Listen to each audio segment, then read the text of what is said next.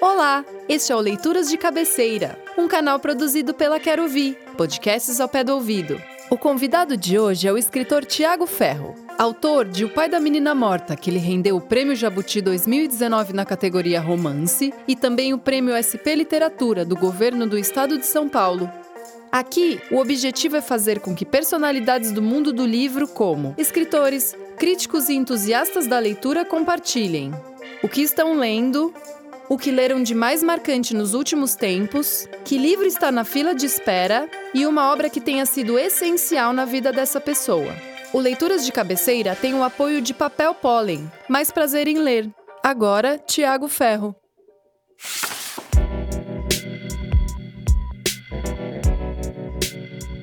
O livro que eu mais gostei de ler em 2019 se chama Depois do Futuro, do Franco Berardi.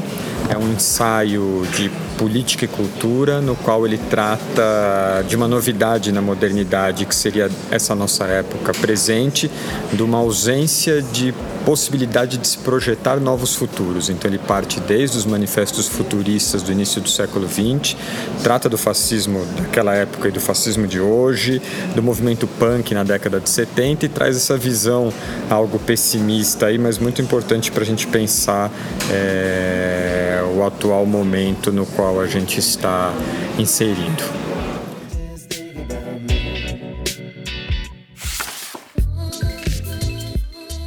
Eu estou lendo agora o romance A Ocupação, do Julian Fuchs.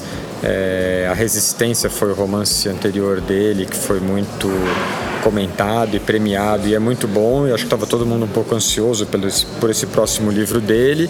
Eu estou gostando bastante desse início. O Julian é um autor que é, coloca em questão é, a relação entre literatura e realidade, entre é, arte e questões sociais, entre o papel do autor, o próprio estatuto da literatura para a gente pensar é, o mundo contemporâneo.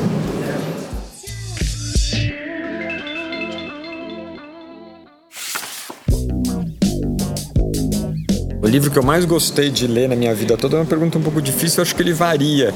É, conforme o tempo vai passando, mas um que se mantém constante é a Educação Sentimental do Flaubert, que é uma espécie de clássico do realismo do século XIX, mas eu, eu acho me parece ainda que é um dos livros mais inteligentes para na, na, na, missão de articular indivíduo e sociedade, a parte e o todo e a relação entre os desejos e pulsões individuais e as causas maiores, as revoluções e as grandes questões da história. Então esse livro coloca muito bem isso, isso em cena, a nossa relação enquanto indivíduo com é, os projetos maiores da história que vão atravessando e nos empurrando sem que a gente tenha muita consciência do que está acontecendo quanto, quando esses fenômenos é, acontecem.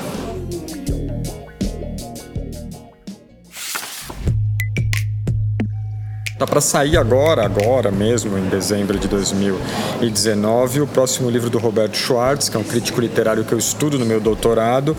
O livro se chama Seja Como For, da editora 34, e pela capa eu vi que são entrevistas e documentos, então nem sei muito bem é, exatamente o teor do livro, mas esse, assim que sair, eu vou começar a ler.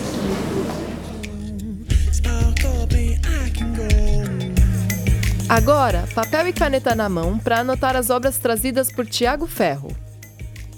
Depois do Futuro, de Franco Berardi.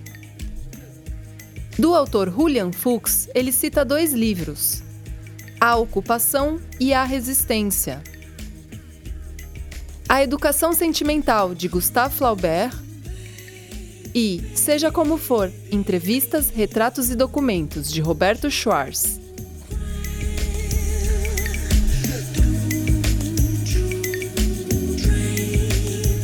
As músicas usadas nesse episódio foram Lenny Kravitz, If You Can't Say No, Flume com a canção Sleepless, Thundercat com Them Changes e Glass Animals com Hazy.